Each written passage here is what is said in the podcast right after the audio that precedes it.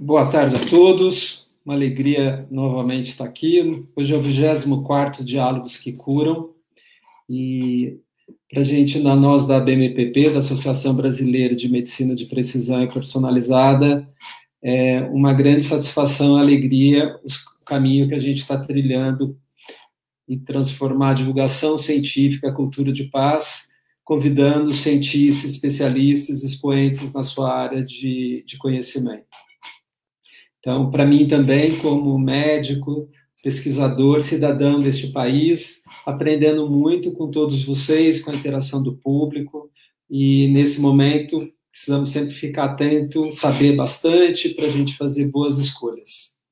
E hoje, com muita alegria, a gente vai falar da nutrição na promoção da saúde com a Simone Correia. Simone Correia é, é uma pesquisadora, é uma PhD, ela é mestre e doutora em imunologia pela USP, ela, na verdade, tem dois pós-doutorados em biocel, aqui nunca cabe muito o, nos banners, mas um dos pós-doutorados fomos colegas e de turma, então a gente tem o conhecimento com a professora Estela com a NCB, que a gente já manda um recadinho, um abraço para ela, muito obrigado. E hoje ela é professora titular da Universidade Paulista e ela é pesquisadora do Instituto da Criança. Simone, muito bem-vinda, uma alegria e uma honra para nós você aqui. Obrigada, muito obrigada pelo convite. É muito legal estar aqui nesse bate-papo. Muito bom. Ô, Simone, é, quando a gente já chega, é, uma das, das coisas da, da função é ajudar jovens a escolher a profissão e o cientista não é um cientista com um caminho muito fácil, né? Mas tem uma escolha profissional, uma orientação. Conta um pouquinho para a gente, da onde, por que, que você escolheu a nutrição e como é que você foi migrando para a área da pesquisa e hoje tem uma pesquisa brilhante. Olha, eu comecei a minha jornada, né? É, ela começou assim um pouco é, é, desnorteada, vamos dizer assim. Quando eu estava no ensino médio, eu ainda não tinha me encontrado, eu é, não era uma pessoa estudiosa, né? Então eu não, não estudava, estudava, biologia sim, biologia sempre estudava muito, adorava, o resto eu ia levando. E eu gostava mesmo era de jogar voleibol. Então dava um tempinho, eu já estava na quadra jogando voleibol. Eu acabei indo para a faculdade porque eu percebi que é, eu ainda não tinha me encontrado, né? E eu percebi que eu, a minha vocação era para biológica, biomédica, então era para a área da saúde. É, realmente tudo que era relacionado à área da saúde eu, me interessava e, e, tinha uma certa facilidade. E aí acabei entrando na faculdade de nutrição na verdade, por conta de uma influência de uma amiga, não tem nenhum, nenhum um motivo nobre assim de ter entrado na faculdade de nutrição. Foi dentro da faculdade que eu realmente me encontrei, né? Então, depois que eu fiz, quando, quando eu entrei na faculdade, que como eu gostava muito de esportes, eu tinha a intenção de seguir, a fazer a minha carreira em nutrição esportiva. Era uma área muito nova, na época ainda não tinha muita coisa. Mas depois que eu fiz fisiopatologia, tudo mudou na minha vida, né? Então, a fisiopatologia, a, a interação com a clínica, é, é, é, realmente aquilo me despertou uma sede de saber, uma vontade de estudar, que é, realmente eu estudava, eu passei a estudar bastante, né? Então, mesmo aquelas disciplinas que eu já tinha passado, fisiologia, é, é, microbiologia, a própria imuno, eu resgatava para poder fechar esse conhecimento da fisiopatologia que era minha paixão. E acabei indo para a área de nutrição clínica que envolve ativamente esses mecanismos fisiopatológicos, é, estudar doença, estudar, né? Então você primeiro tem que usar saúde, depois você estuda doença, mas aí e entender como que a nutrição, então, é, é, é tem, tem tanta influência, seja no sentido a, é, levar o indivíduo a uma doença, uma patologia, ou recuperar esse indivíduo é, de uma forma mais, mais é, rápida e mais sólida, né? Então, aí sim, lá dentro da faculdade, eu despertei a, eu cheguei na minha vocação e despertei a minha vontade e passei a estudar por uma questão de gosto mesmo, né? Não, não por conta de obrigação. E aí, depois da faculdade, é, é, eu vi então que eu tinha, que eu queria área de nutrição clínica, eu passei a faculdade toda fazendo bastante estágio dentro de hospital, então sempre em, em, em contato com a clínica. E aí eu terminei a faculdade e fui fazer especialização em nutrição clínica. Então, nessa época, eu fiz especialização em nutrição clínica na, lá na UF, na Federal Fluminense. Dali eu vi que eu realmente não sabia nada de imunologia, eu fui escrever um projeto sobre HIV, eu queria estudar. É...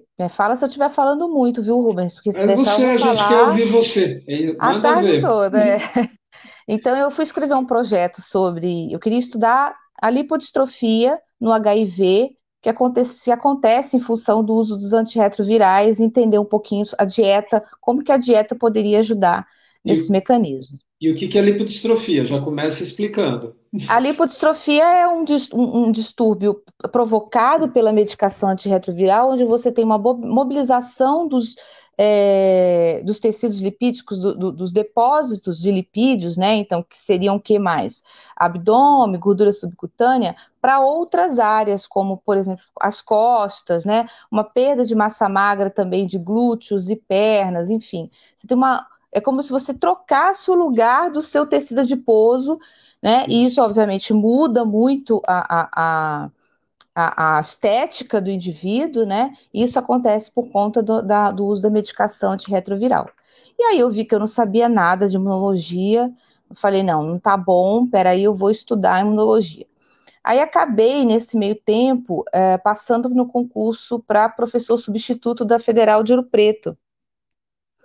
E era professora de supervisão de estágio em nutrição clínica dentro da pediatria é, do Hospital das Clínicas da UFMG. E realmente eu, acabou me despertando, nesse meio tempo eu deixei a imunologia um pouquinho quietinha, acabou me despertando a questão pediátrica, o interesse nessa, na população pediátrica, é, gostei muito de trabalhar lá e resolvi que eu queria fazer um mestrado, porque eu, eu tinha né, adotado a área da docência para mim, falei, não, é isso, é isso que eu, que eu quero, seguir a área da docência. É, e fui então atrás de um mestrado na área de pediatria. Na época eu não podia entrar no mestrado de pediatria porque eu era nutricionista. E eu fui reclamar, é, e era só os médicos podiam fazer, né? Aí eu fui reclamar com o chefe da pós-graduação para falar que eu achava um absurdo o nutricionista não poder, né? Um outro profissional. Ele concordou comigo, falou: é, é verdade, é mesmo vamos procurar um lugar, uma, um, um, um, alguém que possa te orientar e a gente faz alguma coisa por aqui.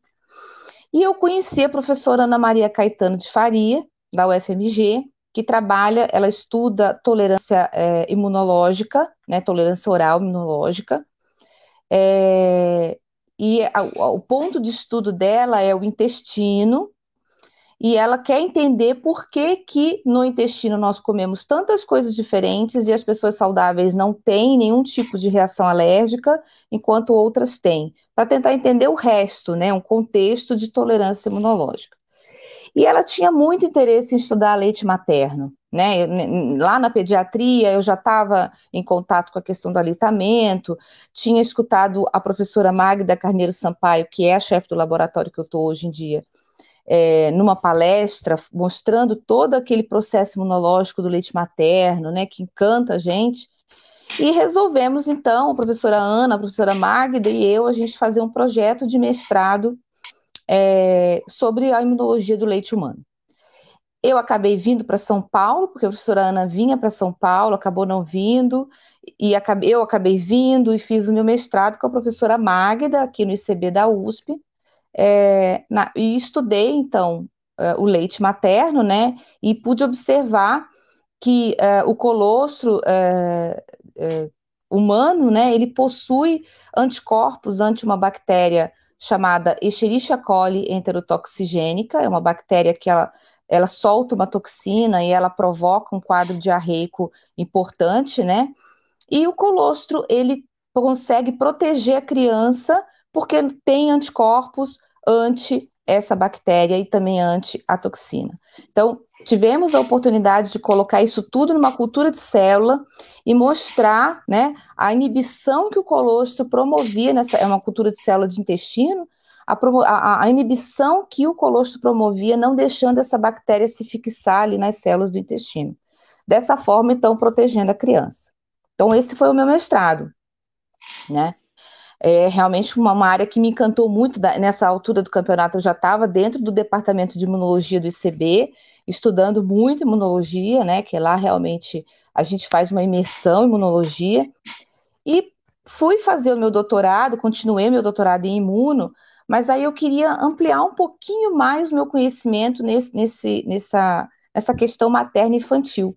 E fui estudar, então, a relação materno-infantil é, nas mães asmáticas. Né? Então, a gente sabe que a asma é um, é um processo inflamatório é um pouco diferenciado aí, que a gente chama, o imunologista chama isso do tipo TH2, ou seja, libera citocinas, que são proteínas que desviam essa resposta para o tipo TH2, para a resposta alérgica. E a grande questão a ser respondida era se essas mães poderiam amamentar, se essas mães poderiam passar alguma coisa para a criança que é, é, deixasse essa criança mais alérgica. Por que estudar isso? Porque vários estudos mostram que filhos de mães alérgicas são mais alérgicos. Né, do que filho de pais alérgicos.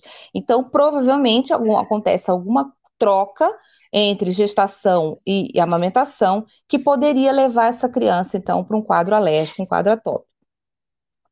Eu, então, estudei é, o sangue da mãe, né, as, as, células e as moléculas do sangue da mãe, o sangue do cordão, né, que é considerado sangue da criança, então eu estava aí cobrindo mãe e a criança, e estudei também o leite dessas mães. Então, eu né, juntava isso e pareava para poder responder, e estudava tanto as células quanto essas proteínas que são chamadas citocinas, né?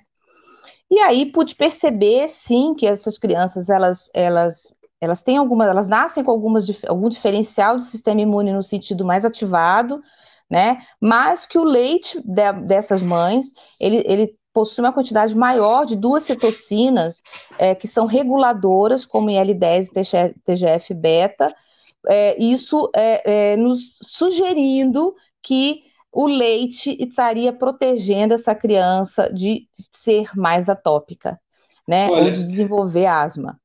Muito importante que a, a, a Simone está contando, é, só para a gente fazer um approach para quem está chegando, né? O sistema imune tem essas palavrinhas, né? Citocinas, IL-10, TNF. Então a gente vai dar uma lipodistrofia de alguma maneira, né? O processo. Então a asma é uma resposta imunológica, né? Inflamatória. A inflamação tem várias. Então o que a gente entende o sistema imune na prática clínica são as nossas respostas. Então, a asma é uma, o aleitamento, se a gente pensar, é uma adaptação de tolerância do leite da mãe ao bebê, que também é uma outra adaptação, e é isso que você está fazendo. E, e terceiro, que acho que é sempre muita, muito público muito feminino, né, Simone? É, você, como mulher cientista, tem uma trajetória numa carreira que é, já mais difícil, numa época que a pós-graduação era mais de ciência médica e não ciências da saúde, né, que hoje é isso. Então, parabéns Exato. já aqui Exato. pela tua trajetória. Você foi uma, uma pessoa que abriu caminhos para outras pessoas que vieram né, dentro da sua reivindicação e está trabalhando com, a, com, a, com a, a parte básica nossa, que é a relação mãe-filho, aleitamento e você está dizendo que a mãe asmática, de alguma maneira, é, o, o, bebê poderia pegar. É mais ou menos isso que você está falando para gente? O bebê poderia. É, é... Vamos pensar que a resposta imune da mãe é uma digital, né? O bebê poderia pegar essa digital para ele e ser mais isso. asmático ou ser mais alérgico. Só que o bebê amamentado, ele acaba tendo essa proteção. O leite protege contra esse distúrbio da mãe né? Então, é muito legal isso, viu? Perfeito. Então, a primeira, primeira, a primeira, não é só vacina cura, né? É importante isso, né? O leite materno, a primeira interação, ele já é um grande remédio, inclusive modificando o destino daquela criança por um, por um processo imunológico parecido com a mãe. Fantástico isso, né? Exatamente. Né? Quer dizer, o leite protege contra bactérias, que foi o que eu vi no meu mestrado, o leite, o leite protege contra o desenvolvimento de possíveis doenças crônicas, como, foi a, como a asma, por exemplo, né? que é o que eu vi com o meu doutorado. Na verdade, o leite é uma vacina, depois eu vou comentar isso. um pouquinho mais sobre isso. O leite é uma vacina, né? Pode seguir. Na realidade, acho que a gente podia definir já né, o que, que é nutrir, porque tem gente que fala, eu vou comer, eu vou me alimentar e, eu, e você precisa se nutrir. Né? Na nutrição, é, na preparação, o alimento ele é uma nutrição, é um alimento, e comer significa nutrir-se. Acho que essa é uma boa começo para você, se você concordar, e a gente já vai para a vacina. Comer, nem sempre comer significa nutrir-se, depende da qualidade do alimento que você está comendo, né? Perfeito. Nós somos seres que não produzimos a nossa energia, não produzimos os nossos nutrientes, como as plantas, por exemplo. Então, nós temos que adquirir esses nutrientes de, de outras fontes, de outros seres, sejam vegetais ou animais, né? As nossas células, para elas funcionarem, elas, além de energia, elas precisam de uma série de compostos que a gente encontra nos alimentos, como as proteínas, os lipídios, vitaminas e minerais, né? Então, todo o nosso metabolismo, ele gasta, além da energia, ele se utiliza desses compostos para poder fazer e manter o nosso organismo. Né? Então, desde o momento em que a gente está desenvolvendo dentro do útero da mãe da gente, até o momento em que a gente ainda está como adulto ou como mais velho, que você tem que renovar. Nossas células se renovam o tempo todo. E todos esses processos só fazem se você, e fazem de forma bem feita, né? Se você tiver os nutrientes aí à sua disposição. Vitaminas, minerais, é, proteínas adequadas, lipídios e carboidratos, que não são vilões, como muita gente fala. A gente precisa de carboidratos, né? E, e dentro da, da, da, tua pesquisa, o que a mãe come, ou o que a, essas mães poderiam. também interfere na, no futuro da criança? Então, você fez epigenética, né? Então, a epigenética a gente estuda as modificações dos genes pelo ambiente em que aquele ser se insere. Entre esse ambiente, ele começa desde o momento da implantação, né? Ou seja, o, o, o ovo lá da fecundação do espermatozoide com o óvulo, ele implantou no útero materno e ali ele começa a desenvolver. Né, utilizando naquele momento os substratos maternos, todos os nutrientes e todo aquele ambiente que a mãe proporciona para aquele, aquele feto, né? Então, naquele momento, a gente sabe que os genes já começam a sofrer determinadas influências e que isso pode, no futuro, influenciar na, no, no adulto que vai se formar, nas doenças que podem ou não acontecer em função dessa influência é, é, de um todo aí em cima dos genes desse, desse feto, né? E voltando então, quando você falou que ia falar da vacina, o que que o, por que, que o leite pode ser uma vacina para o pro, pro, pro, pro, bebê no futuro dele, então? Porque uh, existe uma, uma, uma troca, na verdade não é uma troca, porque não é um para outro, existe uma, uma doação de anticorpos da mãe para a criança. Então, o que são anticorpos? São proteínas que se ligam em determinados patógenos, é, é, que fazem parte da nossa, do nosso sistema imunológico, que é exatamente o que a gente busca quando a gente tem uma vacina. A mãe, no final, da gesta, no final da gestação, lá para o terceiro trimestre, ela passa uma quantidade muito importante de anticorpos dela para a criança. Então, ele passa via placenta e a criança nasce com os anticorpos que a mãe passou para ela. Então, esse é um ponto. Então, quando você vacina uma gestante, você pode ter. Então, digamos que você é, vacinou a gestante Agora, Covid, a gente está vendo muito isso, né? Que é um vírus, você vacinou a gestante, o, o, sistema imune dela reagiu àquele vírus, fez anticorpos ante o vírus. Esses anticorpos do tipo IgG, é um tipo específico de anticorpo, passam pela placenta para o feto. Então, já tem trabalho mostrando que o feto nasce com anticorpos específicos para o vírus. Os anticorpos que estão no leite, que são os mesmos que estão na saliva, né, ou seja, no sistema de mucosas que a gente tem, vias aéreas, trato gastrointestinal, trato geniturinário, eles são anticorpos do tipo IgA, e eles também é, é, são reativos para aquele, aquele microorganismo, no caso da vacina, que a mãe reagiu. Então a mãe passa, você vacina a mãe e a mãe passa anticorpo, anticorpos do tipo IgA pelo leite para essa criança, protegendo todo o trato gastrointestinal dessa criança. E na verdade a gente ainda não sabe tudo exatamente o que o leite faz, porque é, você imagina a complexidade de você estudar intestino das crianças, né? Você consegue até estudar o intestino de algumas crianças que têm determinadas patologias, mas criança saudável, você não vai nunca né, eh, ter como estudar aquele intestino. Mas a gente desconfia que, além dos anticorpos, o leite também ajuda na maturação, vamos dizer aí, desse intestino da criança, protegendo também a criança. Então, você, você vacina a mãe e acaba que a criança é que também recebe todos esses anticorpos, tanto pela placenta quanto pelo leite. Perfeito. Essa revisão que você fez de imunoglobulina, perfeita, né? A imunoglobulina G uma, é uma proteína e a gente precisa, e quem fabrica bem a imunoglobulina G, ela tem um bom sistema imune. Então, acho que é importante como a gente avalia sistema imune, é a produção de imunoglobulina na parte clínica e uhum. de vacina, e de alimentos a gente olha muito a IgA, como você bem disse. Então, todas as intolerâncias alimentares geralmente é, é a IgA, e isso é importante para o público saber quando o médico pedir, ou alguém pedir uma IgA, tem, tem, tem algo do alimento. É. E se você quiser saber da alergia, da atopia, aí tem um outro anticorpo ainda, que é o IgE, é. que quando está aumentado no sangue, mostra então que esse indivíduo tem, é, é propício a ter alergias, né? O, na parte clínica, a gente separa um pouquinho A mais o alimento interno e o E fica sempre mais para o externo, em relação a, a poeiras, pós, pólen, mas eles são os dois grandes marcadores de, de reação imune alérgica, você tem razão.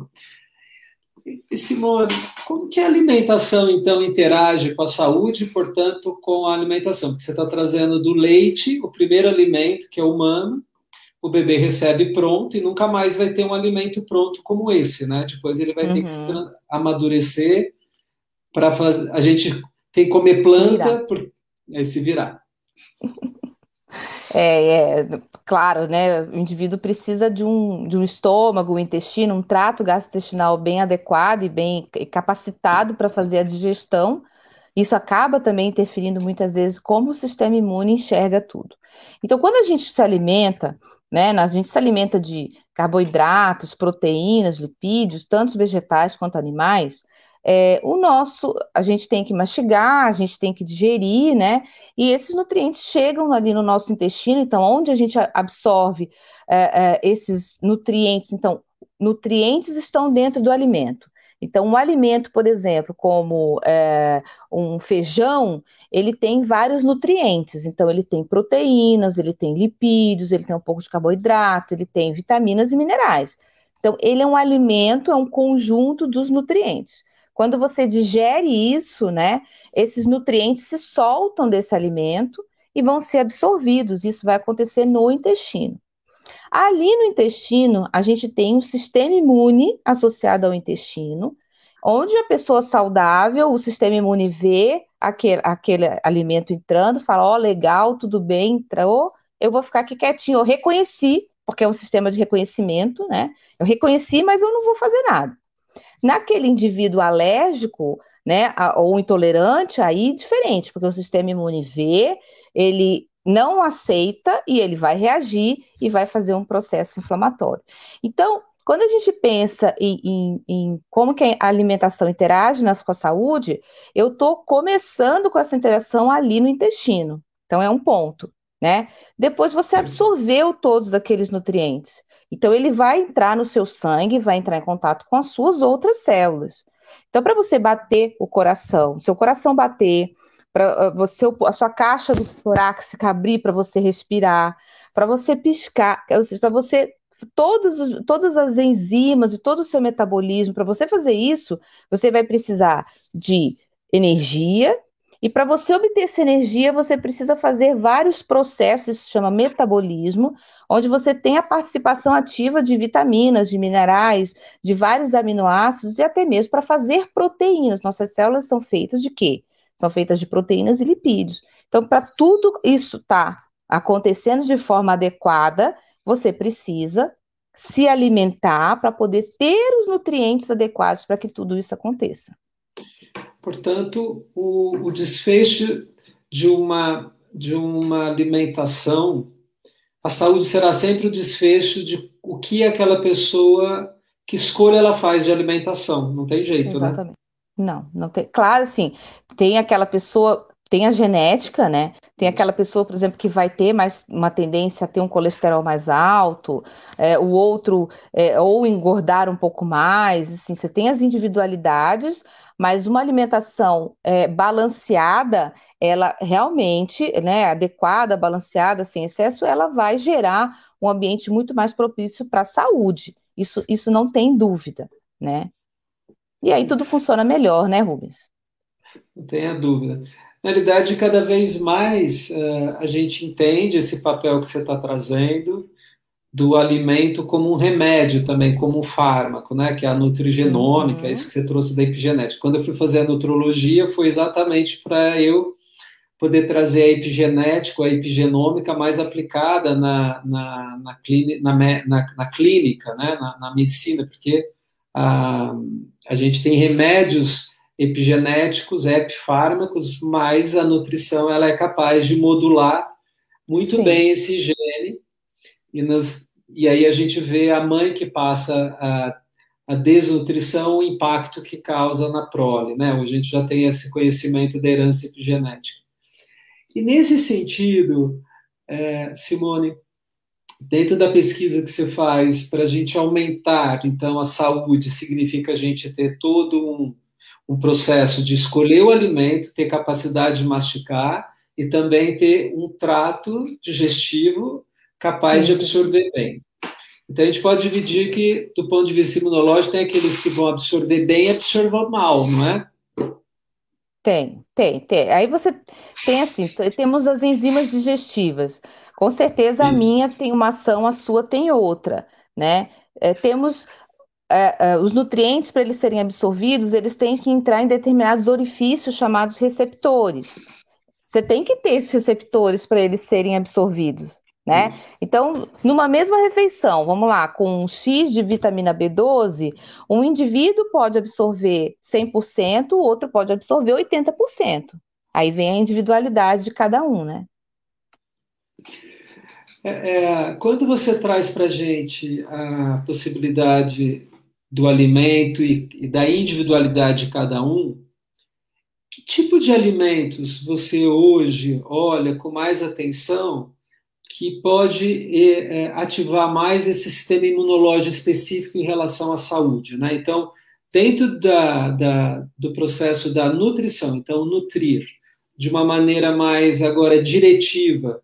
Então, um paciente, por exemplo, que tem soro positivo, que, tá, que a gente já sabe que tem lipodistrofia, uma criança que já teve síndrome de má absorção ou que veio de uma mãe asmática e ela aquele leite, mas como, que tipos de alimentos a gente pode ficar atento para não faltar? Eu acho que talvez é o que não pode faltar, né? E que estimula a imunidade.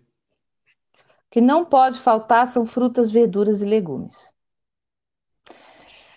A partir de frutas, verduras e legumes, você consegue extrair carboidrato, proteína, lipídio, vitaminas e minerais. Então, assim, você, é, é, o arroz, bom, frutas, verduras e legumes entra o arroz com feijão, mas, por exemplo, vamos pensar, a carne, ela é muito importante? Ela é importante, mas hoje em dia nós temos os vegetarianos e veganos com muito bem de saúde, com todos os processos biológicos possíveis, com o consumo de vegetais.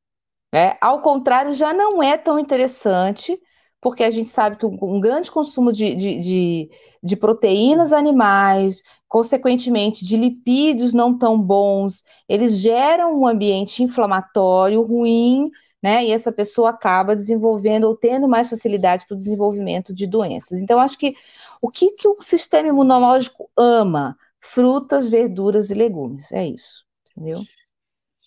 É, o, frutas e verduras e legumes e hábito, e hábito hoje de consumo Uh, eu vim de uma geração que tinha isso na mesa, mas hoje, na nutrologia, a gente pega os casos de criança em que é mais difícil comer. Já tem pergunta para a gente, daqui a pouco a gente já vai para as perguntas. Obrigado uhum. já.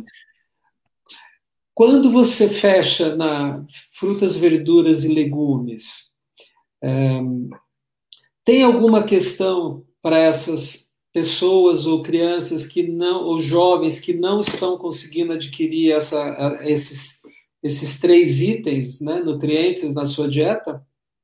Tem consequências? Tem, tem consequências, tem. Você, é, consequente, quando você exclui esses três grupos de alimentos, você acaba diminuindo o seu consumo de vitaminas e minerais vitaminas importantes com capacidade que a gente chama de antioxidante, Isso. ou vitaminas que são importantes na regulação da resposta imunológica. Existe um erro é, que é muito comum em relação ao sistema imune, que fala assim: eu quero ter uma resposta imune mais forte. O que, que é ter uma resposta imune mais forte? Será que é realmente isso que você quer? Porque se você tiver uma resposta imune muito forte, você pode fazer um processo inflamatório e ele te matar. Então, não é isso que a gente quer. A gente quer ter uma resposta imune regulada. Ela tem que ter começo, ela tem que responder, reconhecer, responder, ser efetora, ser efetiva, se for um patógeno, combater o patógeno, né? É, e, re, e recuar. Você tem que regular. Então, todos nós precisamos de regulação. E a gente só vai fazer isso se a gente tiver os, as vitaminas e os minerais, principalmente de forma adequada. Né? Então, no momento em que você, é, você não consome frutas, verduras e legumes, você acaba diminuindo o consumo dessas vitaminas minerais, e, e, algumas, como por exemplo a vitamina D, né, como a vitamina A, super importantes para regular a sua resposta imune. Tem uma hora que você tem que recuar, senão você morre. Né? Então, a hiperativação da resposta imunológica, ela, ela é muito deletéria, ela é muito ruim. Então, eu tenho que ter uma resposta imune, mas eu preciso ter começo, meio e fim. Perfeito. Acho muito importante isso que você está dizendo, porque acho que talvez a gente já entre em algumas questões que são mitos de nutrição e que às vezes a gente vê, né? A resposta imune, só para talvez trazer uma questão para ficar mais fácil, ela tem mais ou menos quatro tipos. Tem aquela pessoa que não responde a nada, ela tem uma energia que a gente chama, né? ela, é, ela é lenta. Né? Então, é, o câncer é uma tolerância exagerada, a pessoa não consegue produzir defesa, é uma pessoa que tem síndrome imunológica. A outra é a pessoa que tem uma autoagressão, que é a autoimunidade. Então, tiroidite, artrite reumatoide, é, o próprio diabetes, então, são doenças causadas pelo sistema imune quando não reconhece mais nossas células como própria e agride a nós mesmos. Então, é uma autopredação nesse sentido, a autoimunidade. A terceira é a hiper, né? O sistema imune está hiper excitado, é uma alergia, é uma crise asmática, ele responde a um pozinho como se fosse algo muito ruim, levando até parada cardiorrespiratória, choques anafiláticos. E tem algo parecido, que é o que a gente vê da Covid grave, da eclâmpsia, em que você tem um curto-circuito geral e o corpo tem a reação hiperinflamatória para dentro e para fora. Então, é, é, é, a cascata de citocinas, né? A gente quase e entra e morre mesmo, entra uma, uma falência. Na realidade, são essas questões. Então, como ativar e desativar o alimento ajuda e a nutrição é fundamental. Uhum. O estresse oxidativo que você fala a gente podia traduzir como uma a quantidade de ferrugem, o lixinho que a gente fabrica e, e a gente tem que limpar. Como que você é, traduziria de um eu, jeito? Como eu posso traduzir? Por exemplo, vamos pensar. É... Eu acho que. Vamos pensar quando você está escrevendo. Então, quando você está com um caderno e você está escrevendo a lápis. De repente você errou e você tem que apagar aquilo. Você vai apagar? Você vai apagar. Só que vai ficar aquele restinho de borracha. Então você vai lá, apaga, sobra aquele restinho de borracha que você faz assim, ó. Né? Aquilo, se você largar o seu caderno, vai atrapalhar, é ruim, né? Vai atrapalhar depois o resto do seu texto. Então você tira. Então, o estresse oxidativo são é, radicais livres. A gente fala muito de radicais livres para envelhecer, né? Que eles destroem, eles, é, a pessoa envelhece mais, envelhece mesmo. Mas a resposta imunológica também gera muito isso, né? Então, para as células elas, elas é, trabalharem, elas geram esse lixo. Né? Esse lixo pode danificar as outras células em volta? Pode. A própria célula que está produzindo. Então, eu preciso de, de, de, de, varredores que vão ali e retiram, né? Que são os, as enzimas antioxidantes, os nutrientes antioxidantes, que retiram aquilo e que protegem a própria célula que está ali é, reagindo naquele local. Então, os, Olha, as vitaminas e minerais é que fazem isso. É perfeito. É, tem três perguntas que encadearam. A gente está querendo falar da imunidade e saúde, mas acho muito importante o oposto também, né? Que alimentos talvez causem. Então, a Diná, bem-vinda. Diná, queria dar boas-vindas a todo mundo. Eu só vejo quem, quem eu conheço quando posta ou coloca uma mensagem. Então, por favor, é, traza, tragam e todo mundo é mais do que bem-vindo. Meu primo Cláudio, que eu vi agora, minha tia Ivone, pessoas que eu conheço. a Diná é uma jornalista muito competente. Do lado oposto ao que vocês estão falando, existe também a relação direta entre alimentos e, e doenças? Existe. Vários, né? Então, assim, é... os alimentos mais industrializados, que são aqueles alimentos refinados, que são aqueles alimentos processados, Primeiro que eles contêm os aditivos. Então, quando você olha um rótulo, quanto mais nome tiver ali no rótulo, mais química vai ter naquele alimento, né? Mais modificado foi aquele alimento. Em geral, esses alimentos eles perdem fibras que são super importantes para o intestino e acabam perdendo vitaminas e minerais, né? Outra coisa também é que os alimentos industrializados, eles vêm com uma quantidade maior do carboidrato, com um carboidrato que a gente chama de simples, que é um carboidrato que o, a, o nosso organismo não gosta tanto, acaba tendo que liberar mais insulina, isso pode atrapalhar o pâncreas, né? E também tem as gorduras saturadas, né? O que, que seria isso? Gorduras saturadas são as gorduras animais ou as gorduras vegetais hidrogenadas, que são mais rígidas, né? Elas, elas têm um, uma das características delas é serem mais rígidas.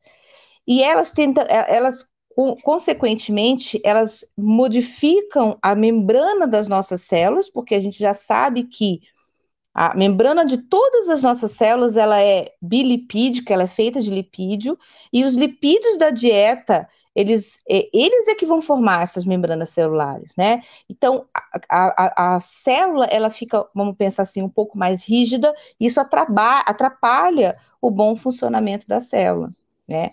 Sem falar na questão das gorduras mais saturadas, é, que podem é, obstruir, que podem formar processos é, é, é, ateroscleróticos, que a gente chama, então eles vão obstruindo as nossas artérias, e aquilo ali você pode fazer uma aterosclerose mais grave, né, que inflama. Essas gorduras, elas infiltram nas nossas artérias e elas ativam o sistema imunológico e aquilo inflama. Então, nós podemos sim ter uma, uma, uma grande quantidade de doenças em função de uma má alimentação. Né? A, quando o, o Rubens falou do câncer, eu posso pegar um exemplo do seguinte: uma pessoa que come pouca, uh, poucas vitaminas e minerais, né, tem pouco poder antioxidante, existem vários processos que a gente passa no, na nossa vida que fazem células cancerosas. E quem combate as células cancerosas? O sistema imune. Né? Então, esses, esses, essas vitaminas e minerais, além delas dessas, é, diminuírem a probabilidade dessas células cancerosas se formarem, elas ajudam as células do sistema imune a combaterem essas células cancerosas. Então, é realmente uma série de doenças muito, é, é, é, existe muitas doenças que a gente pode acabar provocando em função de uma má alimentação. Perfeito. Deixa eu só falar mais uma coisa que é super importante, Tudo. Rubens. Você... Que são os estoques de nutrientes. Então, assim, às vezes, e não é que, assim, é, você consome no seu dia a dia, ao longo da sua vida, vitaminas, minerais, é, é, carboidratos, proteínas, enfim, uma série de nutrientes que estão estocados no seu corpo ali para o seu metabolismo funcionar. Existe um, um, um, um, estoque que não consegue, a gente não consegue dosar no exame bioquímico, né? É, esse processo é chamado fome oculta. Então, se a pessoa ela não tem uma boa alimentação, ela não tem bons estoques. Só que isso não é identificado em exame de sangue. Né? Você, você presume isso fazendo um recordatório alimentar, um questionário de frequência alimentar da pessoa. Então, se ela fica doente, se ela pega um vírus, se ela pega uma bactéria, ela vai ter muito menos estoque do que o outro que sempre se alimentou bem, tem bons estoques e as células vão conseguir usar esse estoque na hora de combater a doença. Muito importante. O que você está trazendo como estoque é, é, é, o que determina por que, que alguns sobrevivem 8, 9, 10 dias, por exemplo, soterrado no terremoto, que a gente chama mais da reserva, reserva energética funcional. E outros não, perecem, né? E, e ele é um grande preditor. É muito bem lembrado. Eu acho que essa a Mas a gente também não precisa chegar perto da doença para saber que, tá, que tá, você está com estoque ou não, né? Não, mas a gente pensa assim: se você é, se ficar doente, caso você fique doente, como você sempre teve uma alimentação regrada e, e equilibrada, você Eu vai estar tá um pouco mais pronto para estar tá ali na, naquela, naquele combate, né? Você, a Simone está trazendo uma coisa que é fundamental hoje, né? Por exemplo, quem são aquelas pessoas que entram num pronto-socorro e precisariam de muito mais atenção e, e, com o mesmo quadro? Ou seja, a mesma pessoa com Covid, uma vai para UTI, uma vai para entubada, a outra vai para casa e a outra morre. Então, a gente é. não tem como, como na saúde não. predizer isso, né, os indicadores preditivos. E a epigenética que está trazendo um pouquinho isso, e a, e a Simone, brilhantemente, Parabéns, fiquei encantado mesmo. O, o, o estoque tem a ver com o nosso patrimônio, nosso lastro biológico. Isso. Então, quando, se você comeu bem, você pode ter uma boa resposta, porque você tem o estoque. Você sabe, Simone, que cada vez mais a gente vê uma hipovitaminose C na população. Uhum, uhum. E mesmo aquelas que também comem, é, é, ali, ingerem alimentos que, em tese, teriam a vitamina C as mais conhecidas. É, e a vitamina C hoje está completamente interagindo com a próxima pergunta que fizeram, que é com a epigenética assim, do, do, processo inflamatório. Então, ela ajuda a gente a limpar. Assim como o ácido fólico foi importante na alimentação para crianças e, e, e jovens também. Não foi uma grande aquisição? Sim, sim, foi. Foi. É, é, na, o ácido fólico também é importante para a resposta imune. A gente sabe Isso. hoje em dia que tem processos imunológicos aí que são complexos dentro da sua resposta imune que você vai usar B12, você vai usar o ácido fólico, você vai usar outras vitaminas do complexo B, quer dizer, é, é, é uma mistura, o, sistema imune ele vai pegando essa mistura de nutrientes e vai usando, né, porque ele tem que, que, que, que, que cuidar do nosso corpo de, de um, como um todo, né. A Tia Ivone está tá respondendo aqui no WhatsApp, ela falou, estoque de alimentos, que citação feliz, sempre me alimentei bem em qualidade. A Tia Ivone é uma, ela está sempre aqui, é uma pessoa da, já da terceira idade, uma pessoa universitária, mas realmente é, come muito bem. A Sueli, ops, cadê a Sueli? Sueli, bem-vinda, um beijo para você, é minha prima também, Adoro aqui porque eu vejo um monte de pessoas amigas e, e, meus parentes queridos que engajam. E ela é mãe de uma pediatra que já esteve aqui. Isso é muito, muito importante. A Vanessa, e que estudou também alimentação. Atualmente vemos muitas pessoas com intolerância à lactose, crianças e até mesmo os adultos. Por que isso está acontecendo com tanta frequência? Bom, eu acho que uma série de coisas, de situações. A primeira é que a gente está lendo mais sobre isso e acaba se identificando mais com determinados quadros que antes algumas pessoas se sentiam indispostas, é, com, com, com aquela indisposição que a intolerância à lactose traz e que não sabiam o que, que acontecia. Hoje, com, com a, a, a, informação, você se identifica com aquele quadro e acaba né, é, é, é se colocando ali como intolerante à lactose. A lactose é um açúcar, ele é um açúcar presente no leite. É, esse tipo de açúcar, ele só vai é, ser quebrado para ser absorvido por uma enzima que está ali no nosso intestino chamado lactase, né? Ela quebra a lactose para poder fazer essa absorção. Quando você tem uma diminuição da enzima lactase, sobra um pouquinho de lactose ali no seu intestino e quem vai usar aquele açúcar são as suas bactérias. Só que quando as suas bactérias se utilizam desse açúcar, elas produzem gases, né? E é, é, causam, que, que causam esse desconforto todo da pessoa que é intolerante à lactose. Então, é, acontece que a lactase é uma enzima substrato dependente, ou seja, quanto mais você consome leite, mais você mantém a produção da lactase. Quanto menos você consome leite, menos você produz lactase. E veio uma, assim, claro que existem muitas pessoas que são intolerantes à lactose, mas existem outras tantas que entraram na moda da lactose e tiraram todos os alimentos com lactose da sua dieta. O nosso corpo não trabalha à toa, então ele pensa assim: bom, não tem mais lactose, eu não vou fazer mais a lactase. Quando essa pessoa volta a consumir aquele alimento com a lactose, ela já não tem capacidade de produção de lactase adequada. Então, se ela não era intolerante, ela passa a ser. Então, é, é por isso que, assim, tem que ter muito cuidado com essa história de retirar a lactose.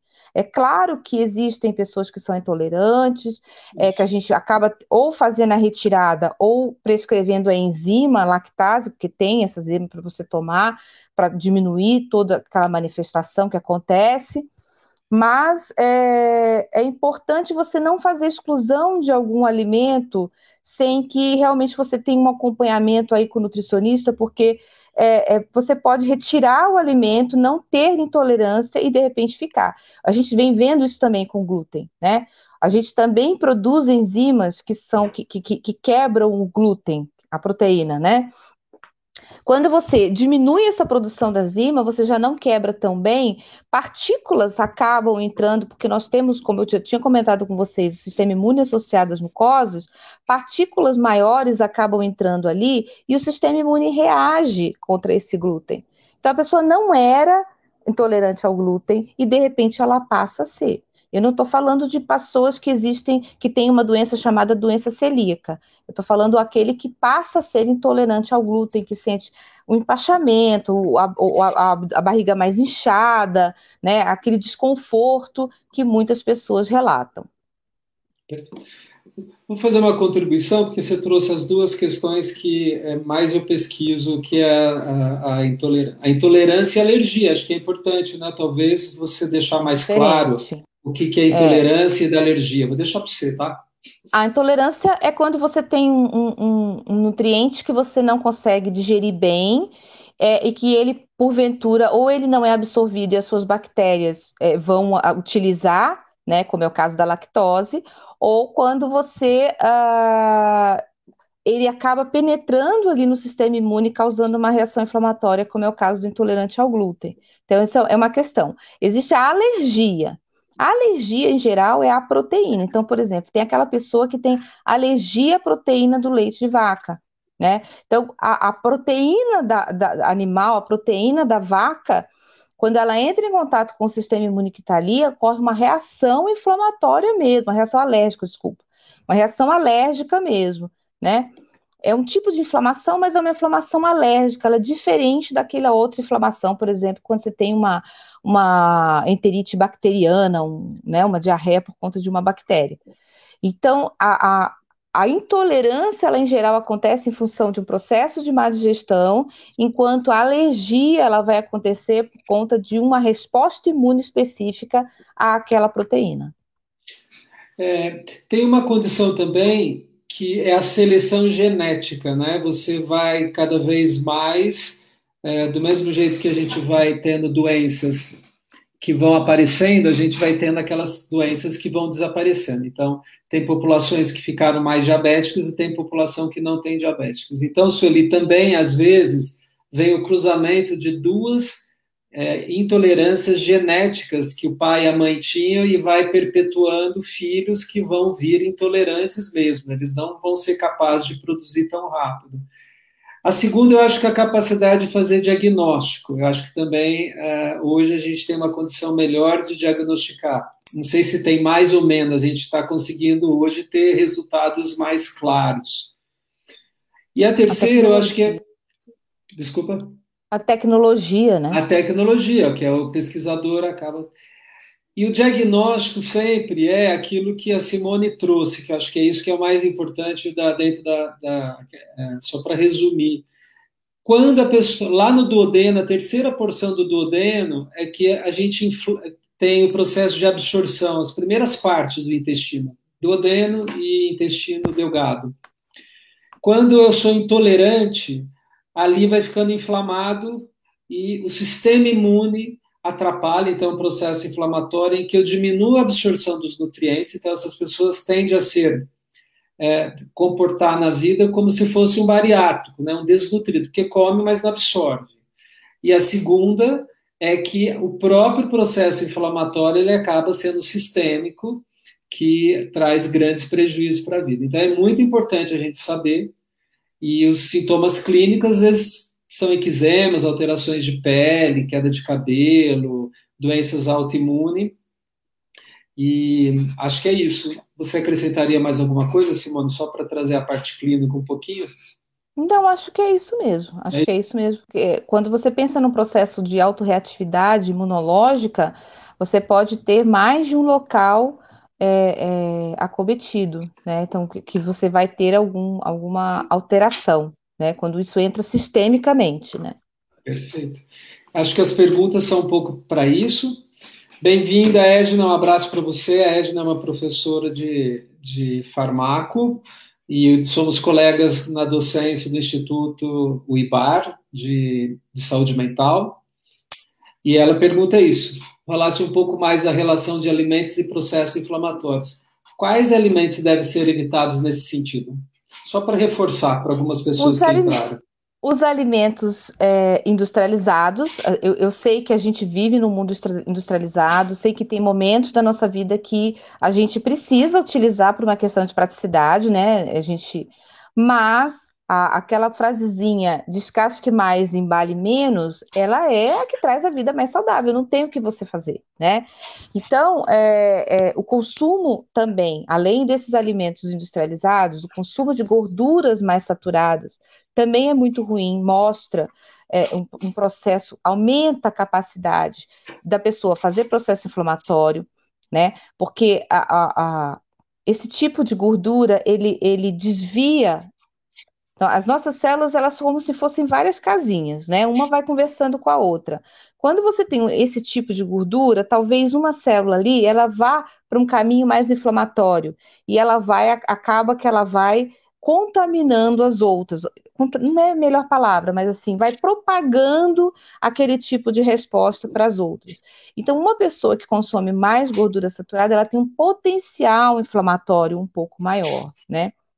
Existem também algumas situações que geram, que, que são ruins, é, é, que, são, que são o consumo daqueles alimentos que possuem é, produtos de glicação, a, a, é, é, glicação avançada, é isso, que você produz quando você é, faz a, você cozinha demais aquele alimento que forma aquela casquinha. Né? Aquela casquinha, ela é extremamente deletéria e ela causa, pode acelerar esse processo inflamatório, né? Porque fez, fizeram isso, você produziu através do cozimento esse produto de glicação avançada.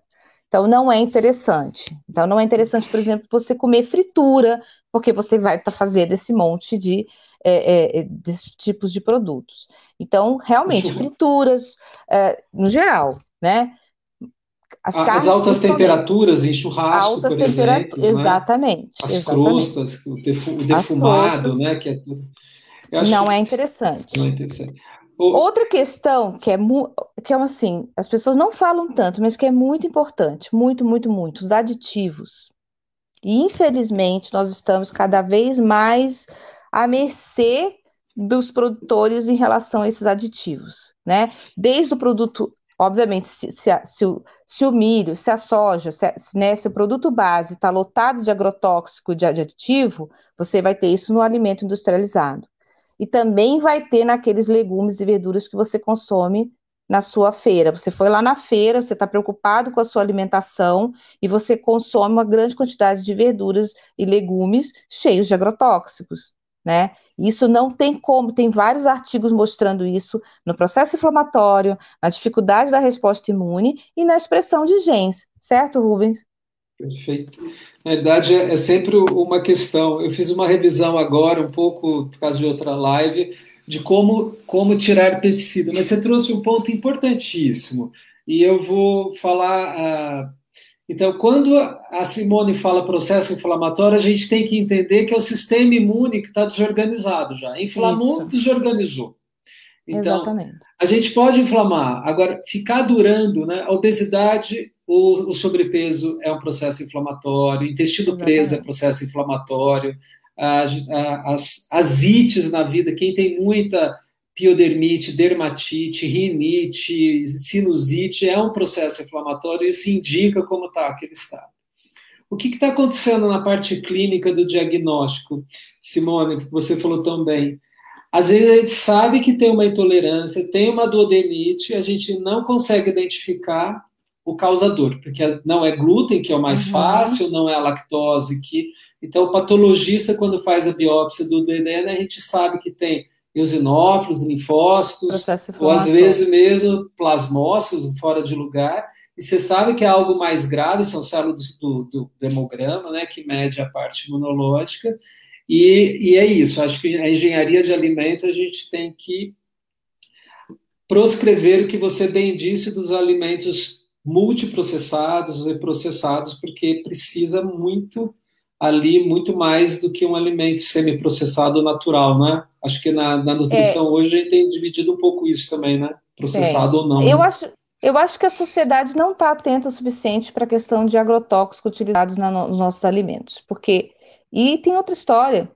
Aquilo que está lá no solo, ele vai, pode atingir um lençol freático e a água que você toma também não é uma água boa, ou seja, é um, é um, é um, são balas, tiros vindo de tudo quanto é canto, né?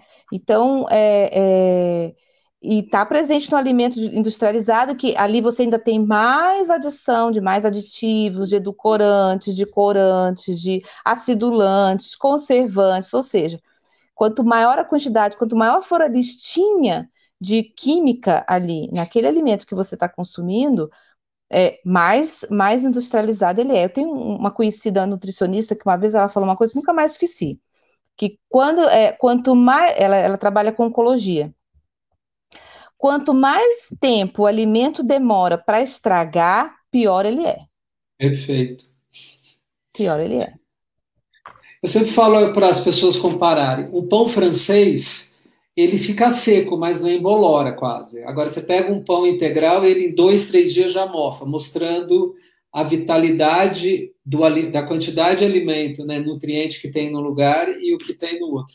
Esse é um bom, uma boa imagem que você trouxe. Aquilo que fica seco e ninguém quer, não é um bom alimento. Mas um pão, hoje em dia, um pão, um pão é, integral de forma, ele pode uhum. ficar 15, 20 dias, Não, 30. Será que... que... se você fizer o da sua casa, ele vai durar tanto? Não, então, eu falei, acho que é ótimo. É o pão, o pão mais orgânico, né? Porque o pão é. embalado já é processado, não tem jeito, já. né? Entendeu? É, é, claro que a gente, eu, por exemplo, não tenho a mínimo, mínimo tempo de fazer pão na minha casa, de fazer toda essa Né? Daí a importância do consumo de, da, daquilo que te protege, que são vitaminas, minerais e, e, e, e a parte mais é, é, nutricional dos alimentos, entendeu? E esse é um dado importante que você está trazendo para todos nós, né? Tem, mais, tem pessoas na individualidade dela que ela é mais vulnerável e menos. Então, aquelas pessoas uhum. que já têm mais processos inflamatórios devem comer muito melhor do que aquela pessoa que, aparentemente, Sim. o que ela está comendo está bem. A Mary Jane fez uma pergunta. Bem-vinda, Mary. Ela é presidente do Instituto Brasileiro de Análise Haitiana, uma psicóloga. Obrigado pela tua presença. Como você vê a relação da tiroidite de Hashimoto e a intolerância ao glúten e lactose? Olha, a, a tiroidite Hashimoto é uma autoimunidade onde você tem né, o, o ataque aí da sua tireoide, consequentemente esses indivíduos de, têm a diminuição da produção de seus hormônios tireoidianos. É, existem, eu sou aquela Nutri que só retira o glúten em último caso, né? Eu, eu, eu consumo glúten, enfim, eu não sou a favor da retirada do glúten, mas existem algumas autoimunidades em que o paciente se beneficia sim com a retirada do glúten, porque esses pacientes podem ter essa, auto, essa autorreatividade com o glúten, né? Então, eles podem ter o seu caso piorado de autoimunidade com o consumo de glúten. A lactose já é mais uma intolerância, ela fica ali no lúmen, já não é uma coisa que, em geral, é, é, é, não é a lactose que pode dar problema nesse caso, e sim a proteína do leite da vaca, né? Então, a gente, quando a gente pensa em processo inflamatório, processo imunológico, reação imunológica, você pensa em proteína. Então, não é a lactose, é o lácteo. Não adianta você dar um leite sem lactose, porque você tem a proteína láctea ali e aquele indivíduo pode ser hiperreativo e piorar o quadro.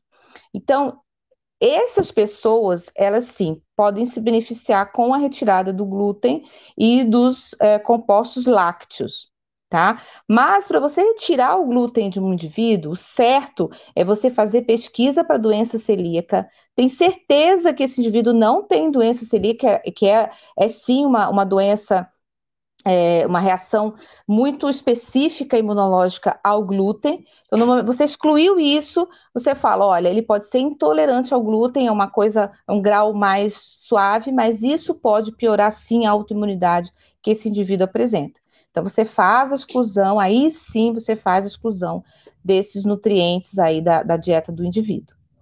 Perfeito.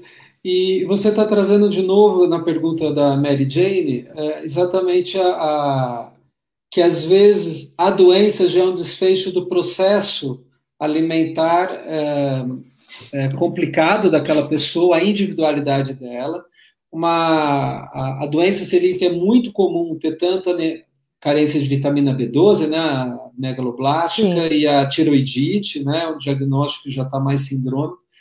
Mas a autoimunidade também, que tem mais em mulher, e às vezes está ligado um pouco nas questões da, imunologia da reprodução ali do, durante o bebê, forma isso que a Simone trouxe de imunocomplexo. São questões que circulam no nosso corpo e ele acaba atuando como um grande é, oxidante, né? um grande radical livre nesse sentido de sujar. Um, a Flávia pergunta Obrigado pela presença, Flávia. Alimentos feitos em panelas com ar forçado, tipo air fry, pode ser prejudicial à saúde por causa das crostas, eu acho, né? É, mas a air fryer, ela, ela, ela... Ah, olha, é bem conflitante isso. Eu já vi estudo falando que não, que não dá problema, que não tem problema. É claro, é um alimento que é, é... não deixa de ser um alimento frito, mas é é, essa, essa questão ainda não, não acredito que está fechada. É bem conflitante. Tem gente que defende que sim, que é ruim da mesma forma, que não deve utilizar, e tem estudo mostrando que, que é melhor é, é se utilizar, nesse, já que vai fazer um alimento assim, então que faça na hair fryer. Então, eu o sinceramente. Tipo da, o, tipo, o tipo de radiação e a temperatura que chega no alimento é, as pesquisas estão indo para ver se não funciona como se fosse ah, ah, o churrasco, né? Entra uma questão da alta temperatura. Porque hoje também virou moda fazer cozinha em alta temperatura, churrascaria com alta temperatura, mas na produção de proteínas e alta proteína e a, e a proteína carne e, altas, e alta temperatura dá choque, dá conflito para a saúde. São os produtos de glicação avançada, né? Exatamente. Que, que são altamente deletérios para o nosso corpo. A asma e rinite alérgica tem rela relação com o nosso problema emocional? Olha, o, o sistema, sistema imune tem a ver com o problema é, emocional? Acho que é tem, é essa a pergunta, tem, né, para a Tia Ivone. Tem. É isso. Quando você pensa em emoção, você, você pode juntar aí sistema imune, você pode juntar liberação de neurotransmissores, né, que são, são substâncias produzidas pelo nosso sistema nervoso, e sistema endócrino. Então, é, ninguém entende direito, vamos combinar, né, Rubens? Ninguém entende direito dessa tríade aí, a, a, medicina estuda, estuda, estuda, né, a ciência, mas ainda não se sabe tudo.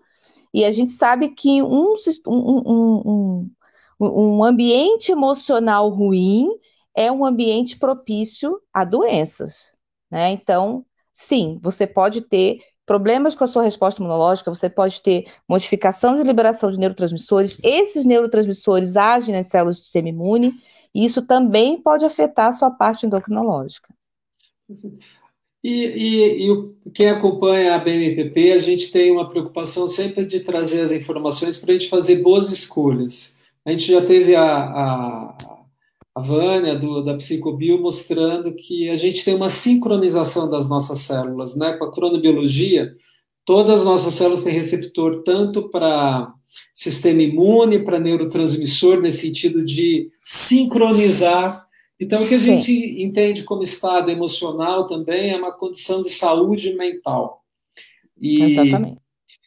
Mas algumas pessoas são sensíveis também a frio, não só a comida, né? não só alimento. Então, tem pessoas que têm uma reatividade ao frio mais ou menos adaptada, o que também, é, às vezes, pode relacionar com, por exemplo, de inverno. É, então, por exemplo, tem pessoas que, que, que têm é, processos alérgicos ativam uma célula chamada mastócito no nosso corpo com frio. Eu, particularmente, nunca entendi direito essa questão, porque, em geral, essa célula mastócito, ela só vai liberar os, o conteúdo dela quando você tem aquele anticorpo IgE que vai se ligar nele e vai fazer com que ele, que ele libere, né? E o frio não, o frio ele, ele, ele realmente existem pessoas que quando no frio o processo alérgico piora. Muito bom.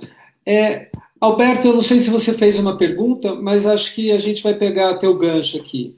O Alberto, bem-vindo. O Kaplan, são as células dendríticas do sistema imune que fazem a diferença quando há desencadeamento da resposta imune. Na verdade, são células apresentadoras né, de antígenos, né? é uma delas, não só.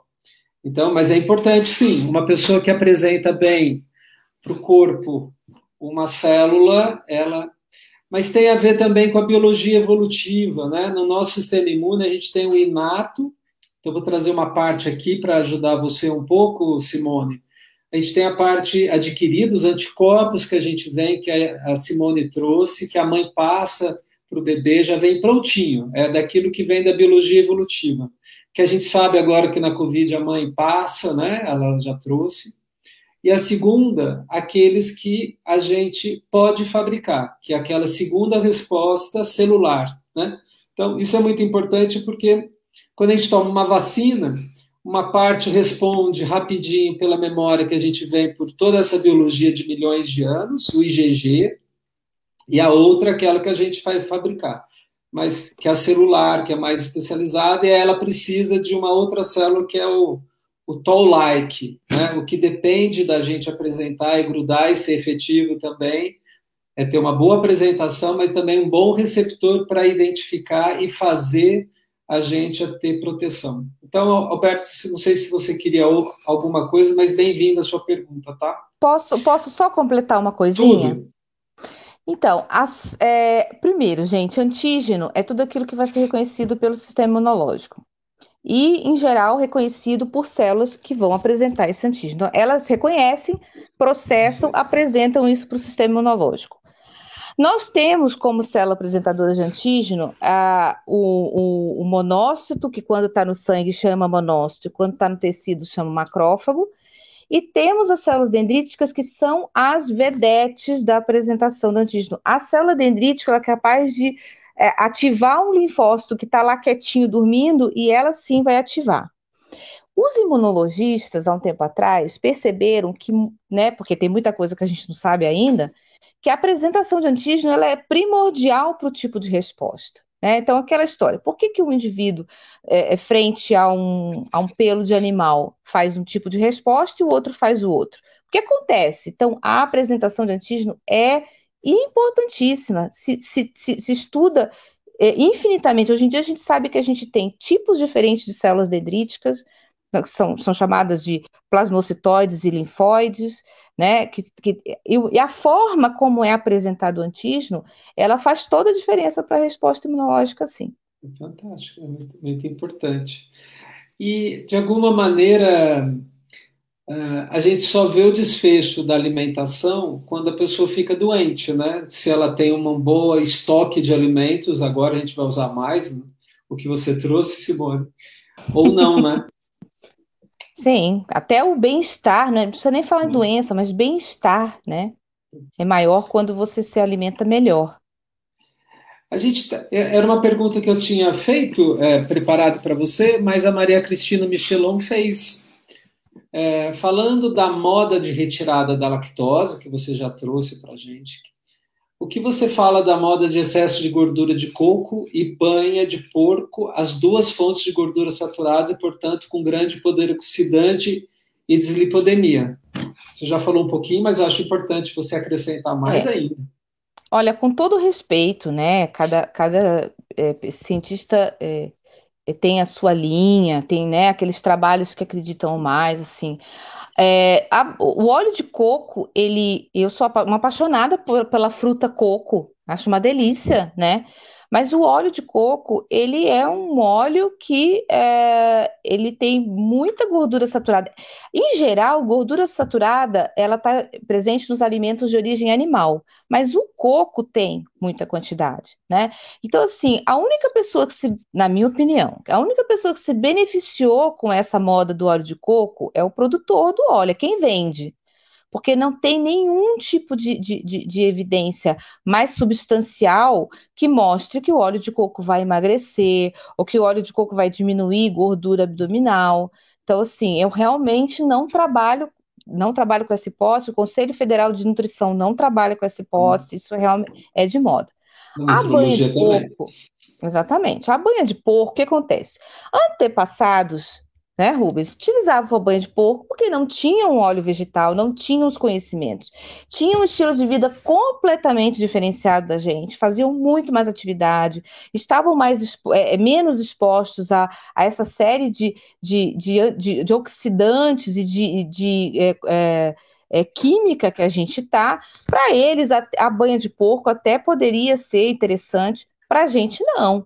É gordura saturada que vai aumentar o potencial inflamatório e que, na minha opinião, está, o consumo está associado com ao desenvolvimento de determinadas doenças crônicas. Perfeito. E também é, a gordura hoje está muito bem estabelecido que é o azeite, né, como a, a suplementação, inclusive de aminoácidos. Então, Maria Cristina, isso que a Simone falou, vou corroborar. Associação Brasileira de Nutrologia também proscreve, não recomenda óleo de coco. A gente entende que ele é tão maligno e maléfico quanto a gordura animal. Então, tudo que vira, que é líquido e, cristaliza, fica numa cera, uma graxa, assim, uma parafina, a gente deve evitar. Isso é muito importante. Quando que a gente dá? Em, quando é que poderia dar? Nutrição desportiva que a pessoa tem grande dificuldade de dificuldade de comer, pequena quantidade e ainda que tenha arranque. Então são situações que a fibra muscular ela precisa de uma quantidade é muito específica a gordura na alimentação ou com uma suplementação e piora qualquer médico ou qualquer pessoa da área da saúde que acompanha um colesterol antes e depois já tem os exercícios mostrando. E como efeito histórico, a, a gordura de coco começou a ser mais usada no Brasil porque a pipoca norte-americana era feita com gordura de, de, de coco para ser mais branquinha no passado. e viu que uma das coisas que desencadeou o começo da obesidade norte-americana foi a famosa pipoca americana, e que era feito com a gordura de coco e que despacharam. Então, pessoal, não coma nenhuma nem outra, escutem a doutora Simone, inflama, não é bom.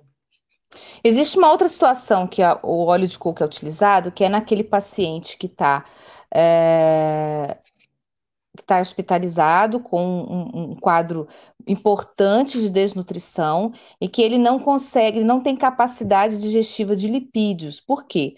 Porque a gordura de coco, ela é rica numa substância chamada triglicerídeo de cadeia média. Esse triglicerídeo de cadeia média, você não precisa de toda, todo o aparato que você precisa normalmente para digerir e absorver o lipídio. Ele é absorvido direto. Então, às vezes, naquele paciente desnutrido dentro do hospital, hoje em dia nem os hospitais é, mais... É, é, mais modernos, eles também não utilizam óleo de coco, utilizam triglicerídeo de cadeia média, um suplemento, mas antigamente, quando não se tinha dinheiro, a gente lançava a mão da gordura de coco para esses pacientes. Mas eram casos específicos onde o paciente estava desnutrido. Então, somente nesses casos é que se utiliza. Gente, quais são os mitos da nutrição e sistema imune que a gente que você entende hoje que pode ser fake news, né? Assim que está a gente vê muito, todo mundo fala pela minha experiência, mas ninguém vai lá e pesquisa como, como a gente, ou pessoas que fazem revisões bibliográficas de qualidade científica. E o Brasil, dentro da questão de nutrição, sempre aparece uma certa um certo modismo, como bem disse a Clarice. Então, o que para você, você fala assim, olha, pessoal, isso é mito, dentro da nutrição e a imunidade? Eu sempre me apego muito à questão do, do, do que, que é aumentar a imunidade, né? O que, que vai é. aumentar a imunidade não é, não é exatamente o que a gente quer aumentar a imunidade. Harmoniza, né? A Mitos, saúde. Exatamente. Mitos da nutrição. Ah, agora você me perguntou. Esse foi um, né? De nenhum exemplo, específico. A gordura de coco, o... É, é, esse, o... mas eles falam mais para emagrecimento, porque assim, quando você pensa no sistema imune, você tem que pensar em vitaminas e minerais. Então, quanto mais variado for a sua alimentação, melhor. Ah, sim, lembrei de um agora: água com limão. Tá? Água com limão. Assim, sinceramente, água com limão não vai fazer diferença não. Limão tem um pouquinho de vitamina C? Tem um pouquinho de vitamina C. A goiaba tem mais, a cerola tem mais, mas o limão tem um pouquinho de vitamina C. Mas a água com limão, que hoje em dia muita gente endeusa, não tem nenhum tipo de, de, de, de evidência sólida de que vá fazer alguma diferença para o sistema imunológico. E sim, o que vai fazer diferença é o consumo de frutas, né? E aí você tem uma gama de vitaminas e minerais do consumo de frutas.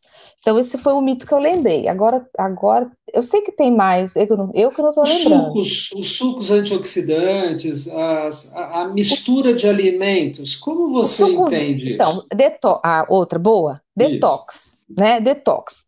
Que, eu não acredito em detox, tá? Sim, nós temos o que, que, é o detox? Você é, é uma, é uma a sua capacidade de eliminar toxinas. Quem vai fazer isso, principalmente? Seu fígado. Então, é o fígado que vai ter toda uma, maquinaria apropriada para que você é, é, elimine as suas toxinas. O seu fígado vai funcionar muito bem com a sua alimentação equilibrada. Então, quando o paciente chega para mim, né, que eu, eu, eu atendo em consultório, faço clínica, quando o paciente chega para mim e fala, ah, eu tomo aquele suco detox, ele não vai fazer milagre, de jeito nenhum. Mas se você está tomando couve, se você está tomando laranja, se você está tomando limão, quer dizer, existe um benefício naquele suco, que é as vitaminas, minerais, é, dependendo do grau de coagem, você tem ali presença de fibras. Então, eu nunca, eu, assim, nesse caso, eu não peço que o paciente pare de tomar, eu, eu libero, mas eu deixo, falei, olha, não é essa promessa de detoxificação. Você não vai ficar, né, sem nenhuma toxina, né, por conta de, é, do suco. Mas o suco é legal, é melhor você tomar um suco desse do que um refrigerante, do que é, ou grandes quantidades de café. Café é legal, café é legal, mas pequenas quantidades, né? Então, assim, não, né, não, eu não estimulo o paciente a parar de consumir. Eu lembrei de um outro agora que é o jejum. Né? O jejum, agora, ele é muito em discussão. Eu não acredito nesse jejum prolongado como sendo, e infelizmente, nós temos blogueiros altamente influenciadores promovendo jejum de dias, e isso é péssimo para a resposta imunológica, tá? Existe um jejum importante que é aquele que você faz quando você dorme porque você tem um ciclo circadiano. O seu organismo ele responde ao, ao período do dia, noite e dia. Então, aquele jejum que você faz ali de 8, 10 horas, às vezes até 12 horas, ele, ele é, a gente sabe que ele é bom, a gente precisa dele. Mas fazer jejum e achar que isso vai detoxificar, o que vai melhorar o organismo, não, isso não, isso sinto muito, não vai acontecer. Quer dizer, eu não acredito, né?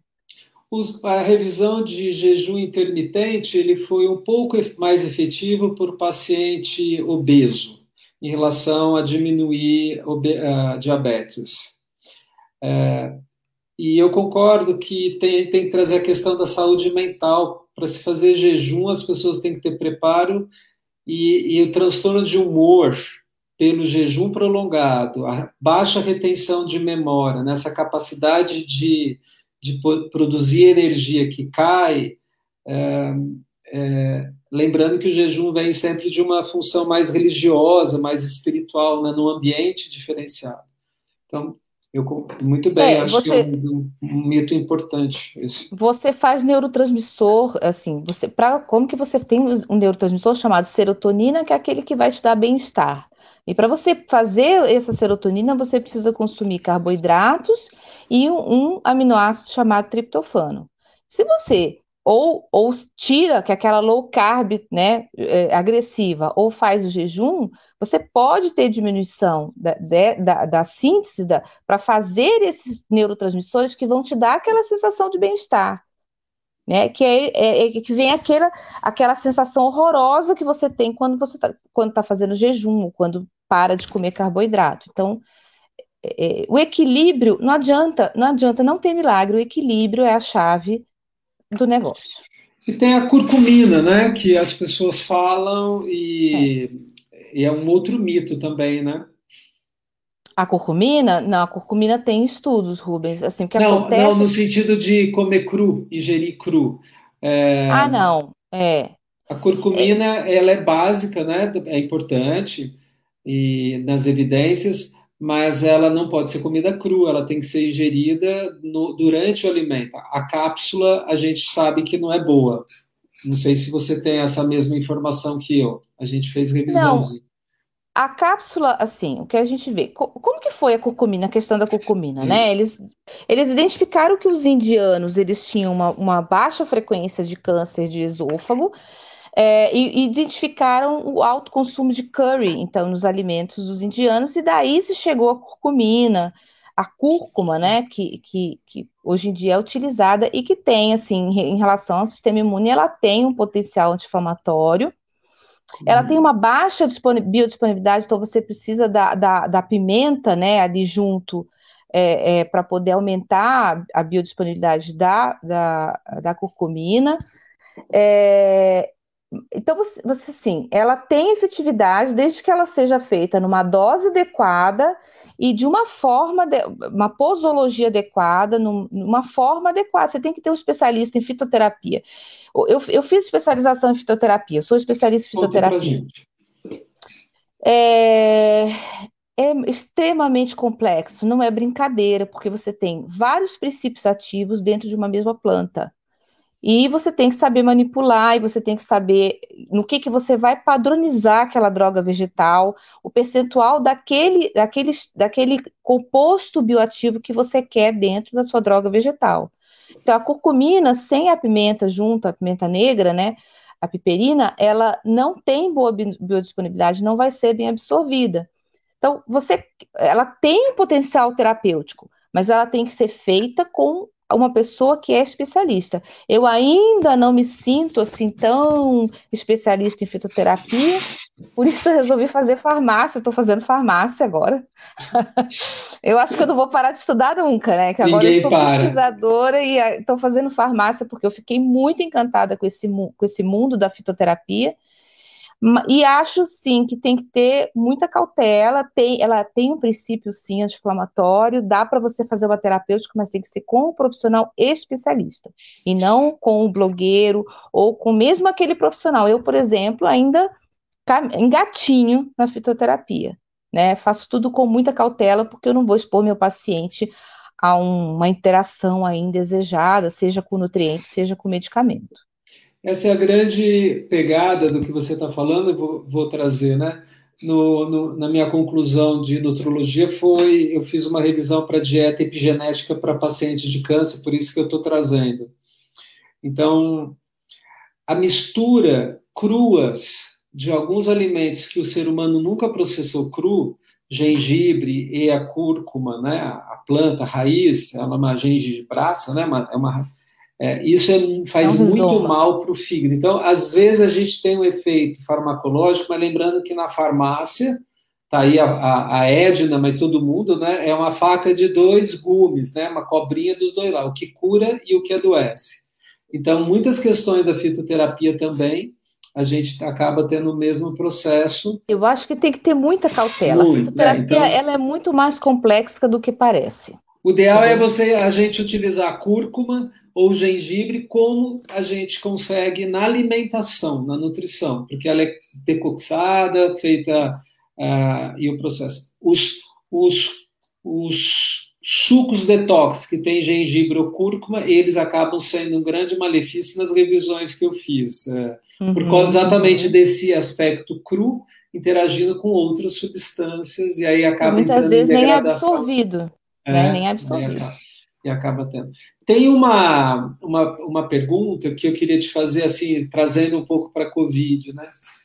Hoje, no adoecimento viral, pode ser Covid, gripe, estado. É, tem algum tipo de alimento que você que tem uma relação de poder organizar melhor a nosso, nossa condição nutricional e resposta imunológica? Ou alguma coisa evitar?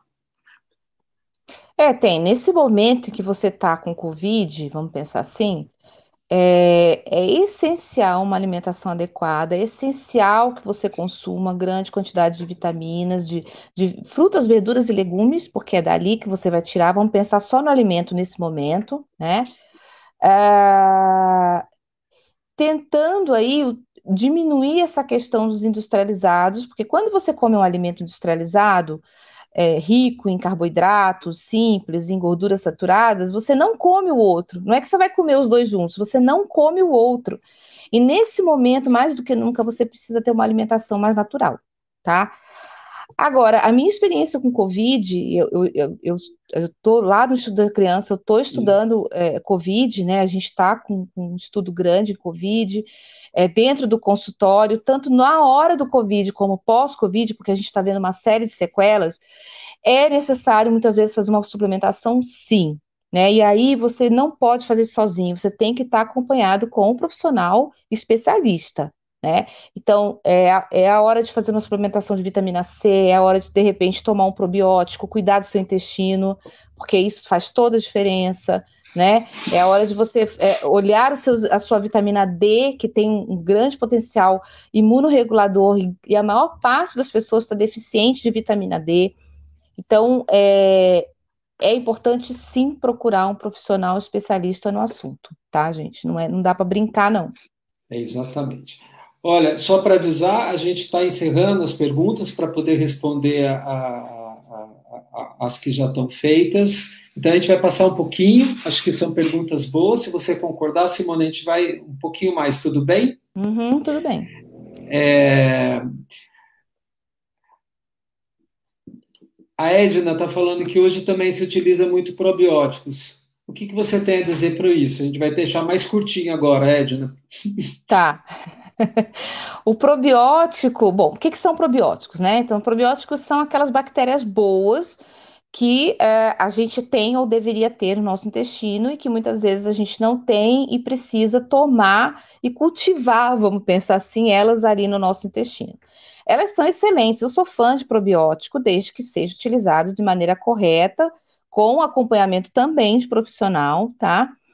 É, por quê? Porque a gente já tem muito estudo mostrando que ele estimula o sistema imune ali associado ao intestino e que isso se reflete no corpo em geral.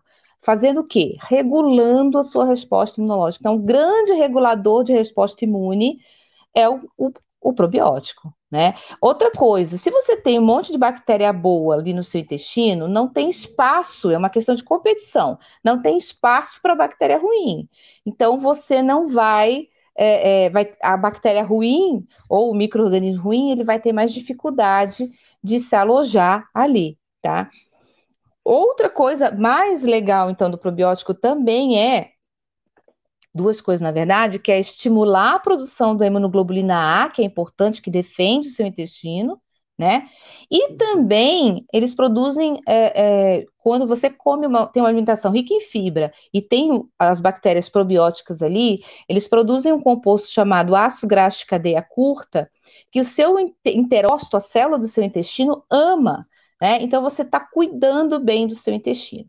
Cuidar bem do seu intestino significa não ter o intestino permeável a uma série de substâncias que podem te trazer dor de cabeça no futuro.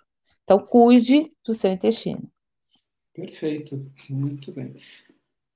E a, a gente, né, quando você fala da, do probiótico, esse é, é, o que mais as evidências. A gente teve um, um, pesquisador que é o Christian, ele veio, não sei se você conhece o Christian Hoffman, lá da, do IP, ele pesquisa bem saúde e probióticos. Muito importante. O pós-Covid tem apresentado muito quadro de depressão e falta de apetite. Tem a ver é. com imunidade? Então, tem também, né? O que que acontece? É, na verdade, eu acho que é um, é um conjunto. O, a, a, toda infecção, ela vai consumir vitaminas e minerais. Ela consome, não tem jeito, né? Porque o sistema imune gasta muito. E é, as vitaminas do complexo B, principalmente a B12, são muito importantes para o nosso sistema nervoso. São muito importantes para a formação dos nossos neurotransmissores. Então, é, é, a diminuição de, de, da quantidade dessa vitamina, des, dessas vitaminas disponíveis no seu organismo, pode ajudar o quadro de depressão. A outra questão é que o COVID, o SARS-CoV-2, que é o vírus, ele se aloja no sistema nervoso né? Ele tem essa capacidade. A falta de. Quando você perde o paladar, não quer dizer que ele está na sua papila gustativa, quer dizer que ele está no, no seu nervo do paladar, responsável pelo seu paladar. Então, ele afeta o sistema nervoso. Então, no pós-Covid, a gente está vendo muito essa questão de depressão, de esquecimento. As pessoas, ela tem períodos de esquecimento, assim, né? Então, reclama que tinha, tinha facilidade para gravar determinadas coisas que agora já não tem mais. Problemas cognitivos, então, de aprendizado. Então, tudo isso a gente, aquele paciente que chega no consultório pós-Covid, ele está relatando. Perfeito. O, acho que o que você falou da suplementação a gente vê pacientes que saem numa condição de má absorção, então uma síntese absortiva muito grande, porque tem uma questão intestinal, e a gente não deve aguardar, a gente Também. deve suplementar nos primeiros uhum. três meses para ajudar, inclusive, a ter uma resposta musculoesquelética. Exatamente. A perda de massa magra intensa que a gente vem vendo, certo? Perfeito, é isso mesmo. E a última pergunta eu acho que é o. o onde que está? Aqui. O Alberto falou, o Kaplan pediu falar um pouco de sistema circulatório. Talvez arteriosclerose, não sei se é isso que você está falando, de pressão. É, na verdade, você trouxe um pouco aqui e outro, vai vir um outro profissional para dizer sobre a saúde cardiovascular. Mas a imunidade no circulatório a gente entende como envelhecimento, arteriosclerose, processo que você citou. Acho que talvez as dietas que você poderia recomendar para evitar de ter essa, essa resposta imune no tecido endotelial do sistema circulatório. Acho que pode ser assim, né, Simone? Tudo bem, é, então, você tem. Então, aí entra, a gente já falou bastante das gorduras saturadas, né? Que elas. É, você tem Existe uma fração do colesterol, do nosso colesterol, que ela é pequenininha, que ela entra no, no, ali no endotélio, né, que são as células que revestem os nossos vasos, e que ela é altamente antigênica, isso significa o quê? Que o sistema imune vai reconhecer, vai inflamar e vai formar aquela placa que a gente chama de placa ateromatosa. Então, é, a gente deve priorizar, nesse caso, as gorduras vegetais, que são né, mais. É, é, elas deixam essa célula mais fluida, elas são menos inflamatórias, né? Também fazer o consumo de antioxidantes, porque quando você é, os radicais livres que estão presentes no seu sangue, eles oxidam essa LDL que vai infiltrar nas artérias, piorando o quadro. Então, se você consome bastante vitamina C, é, bastante é, é selênio, é, próprio zinco, você tem uma capacidade anti, antioxidante grande e aí também vai melhorar esse quadro ou prevenir, que é o melhor, né? Então, acho que isso aí é o principal. Perfeito. Quando. E aí, que nutrientes que a gente não pode faltar para um efetivo desenvolvimento do sistema imune da criança? Você que pesquisa lá desde o comecinho da vida, né? O desfecho dessas crianças. É... Os pais agora de cultural na alimentação que está acontecendo. Olha, o sistema imune ele não trabalha com nutrientes só. Então, não, não, não tem essa de ser só a vitamina C, de ser só a vitamina D, entendeu? Não tem isso. Você tem que ter uma alimentação equilibrada. Infelizmente, não tem não tem milagre. Então, assim, é claro que você a vitamina C ela vai ser altamente consumida. A vitamina D, a gente está vendo muita gente com deficiência, tem que repor porque ela é imunorreguladora. O zinco é muito importante para replicação celular e o sistema imune o que ele mais faz é, é replicar, né, para poder te defender. Então, existem aqueles nutrientes mais que se fala mais, né? Então, o zinco, a vitamina A, a vitamina D, a vitamina C, mas a gente acha que ferro não é importante e é super importante. Super. A gente acha que as vitaminas do complexo B, nesse momento, não é tão importante, super importante. Porque são vários os processos. As células imunes, elas precisam de muito, elas gastam muita energia, né? Então, para elas se utilizar, ela tem que ter uma ma maquinaria de obtenção de energia boa para elas a, trabalharem, né? Nenhuma célula imune consegue se proliferar sem cálcio. Então, você precisa de cálcio dentro da célula para ela crescer, para ela se multiplicar né? Então, o cálcio, que, né, nesse momento a gente pensa, mas cálcio, cálcio tecido ósseo, né? Não, cálcio é extremamente importante. Então, é, não tem, não tem um nutriente só que eu possa fechar isso, não, tal coisa, não é só assim, né? A gente tem que ter uma tabela periódica no corpo, né? Em tese é mais ou menos isso, né, Simone? Simone, é eu vou pedir licença porque a Diná está aqui e o livro que é sobre nutrição. Diná, você acha que está aí, eu percebi, já para a mesa. Vamos falar sobre alimentação. Eu fiz uma entrevista para ela, é um livro para uh, 10 anos para cima, um, um, dentro de uma coleção, que a Januária está. E eu lembrei, agora há pouco, quando você estava falando de criança, eu falei, ah, eu acho que é uma boa. Então, parabéns para a Diná. Aqui está um livro que tem o conflito de interesse, mas eu não ganhei nada, fica tranquilo. Foi uma doação, mas eu achei que foi muito bem escrito e muitas questões em que você é, trouxe com alegria. Então, Diná, se você puder e tiver aí ainda, coloca o seu livro no, no post. Ah, a gente, no, no feed, a gente está chegando ao fim. Nesse momento, ajudar as pessoas a, no sentido de você é uma mulher que mostrou, né, uma pesquisadora, você ainda não para de estudar e está fazendo farmácia, né? Você disse. Então, é uma docente, é uma professora, parabéns. O, o Diálogos ele entende que não há uma possibilidade de fazer boas escolhas em saúde se as pessoas não são bem informadas, alfabetizadas, né? Tem o conhecimento para poder fazer as suas decisões com soberania e segunda. Então a gente agora uh, em podcast a gente está deixando, deixei no feed da. Acho que é, o seu ou é o meu que está falhando? Eu, eu Para mim, você está travando. Alguém está vendo eu travar, por favor? Então, acho que agora voltou. Voltou, né? Então, a gente agora está lançando em podcast. Em breve, a tua palestra vai estar tá lá no podcast. Eu deixei no feed. Acompanhar os podcasts está aí. Na próxima semana vai ser a Januária, que ela é uma pesquisa mestre na área de e, e ela vai falar sobre o impacto de saúde mental ela, da,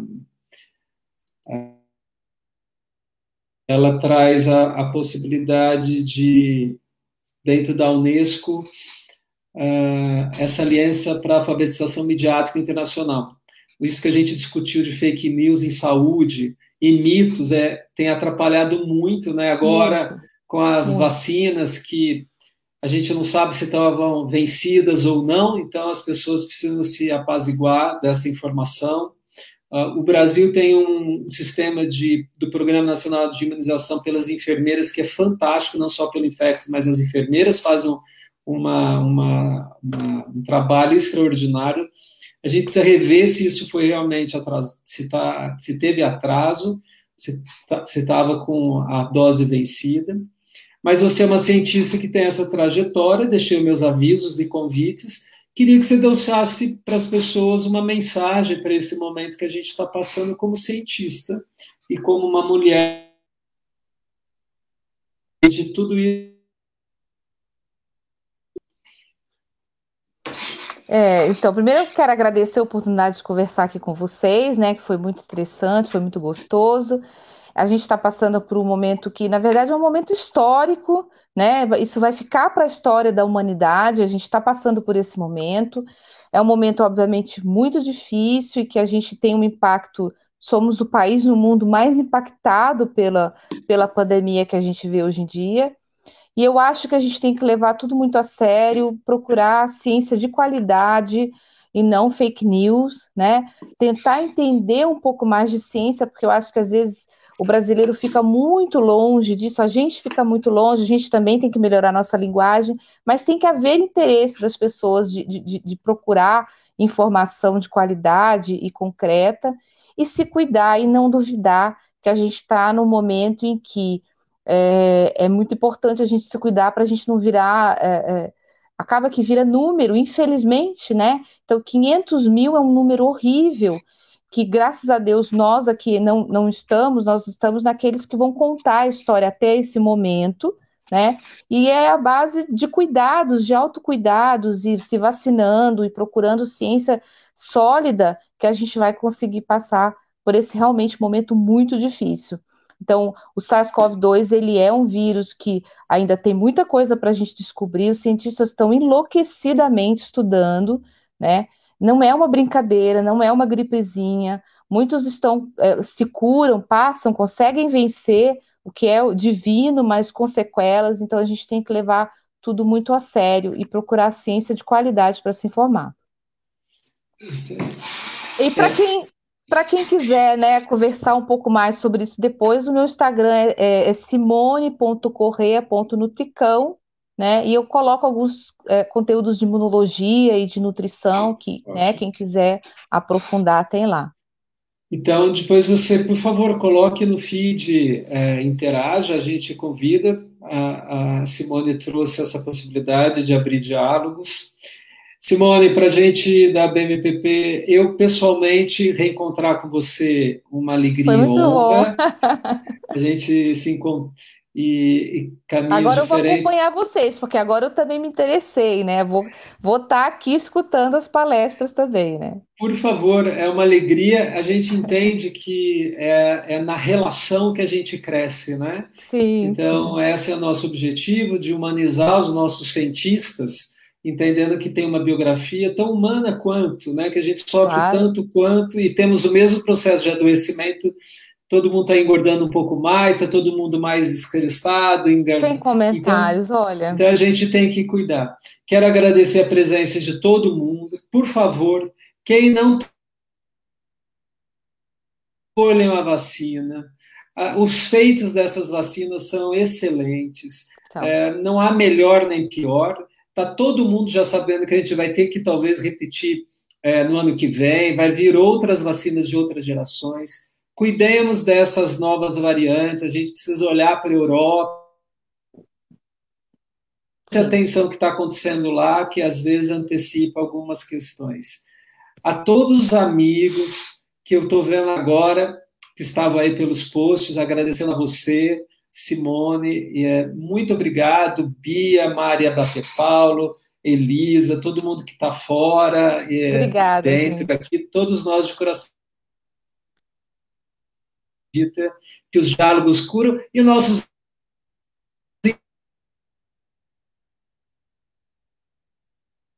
domingo a todos. Obrigado, Simone. Uma alegria. Obrigada, Rubens. Muito bom, viu? Obrigada mesmo pelo convite.